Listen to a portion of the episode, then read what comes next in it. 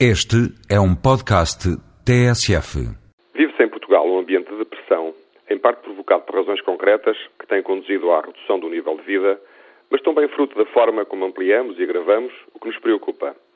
As permanentes más notícias tendem a criar um ambiente negativo, da natureza psicológica e de falta de confiança, que é contagiante e que agrava ainda mais situações difíceis, conduzindo ao pessimismo.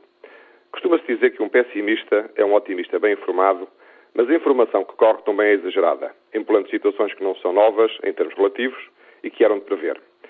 Vamos por partes. Os níveis de pobreza atualmente existentes em Portugal e que algumas pessoas agora descobriram com sinais de preocupação não tiveram origem no último ano ou trimestre.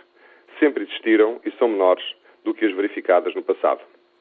Em 1986, a taxa de pessoas em risco de pobreza em Portugal era de 20%, mantendo-se essa percentagem em 2004, mas reduziu-se de 20% para 18% em 2006.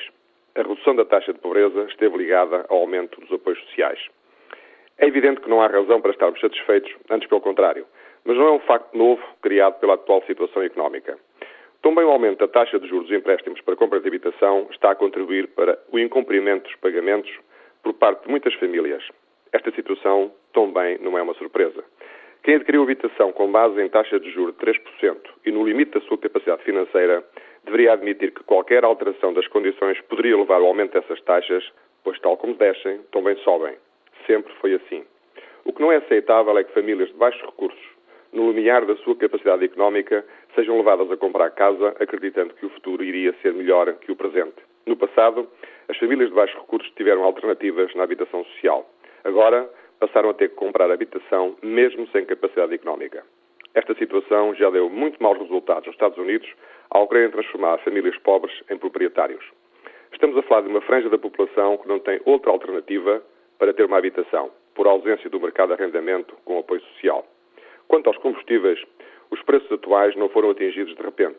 Os sucessivos aumentos têm vindo a verificar-se desde 2002. Nesse ano, o barril de petróleo custava 20 dólares. Em 2005, passou para 41 e em finais de 2006 já tinha ultrapassado os 60 dólares. Entre 2002 e 2006, o preço do petróleo triplicou.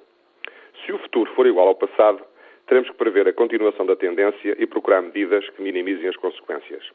O que tem de comum todas estas situações é a surpresa provocada por factos previsíveis com o mínimo de atenção e de planeamento. Esta parece ser uma das piores características dos portugueses: a ausência de visão sobre o futuro previsível, a surpresa perante factos conhecidos e inevitáveis, o desânimo imediato e o recurso ao Estado para resolver a situação. Estou certo que a simples alteração do Estado com que encaramos os problemas ajudará a resolver uma parte dos mesmos, promovendo o crescimento económico. Espero que na próxima crónica, após o verão, o estado de espírito dos portugueses seja mais otimista, o que certamente sucederá se passar a ignorar algumas notícias.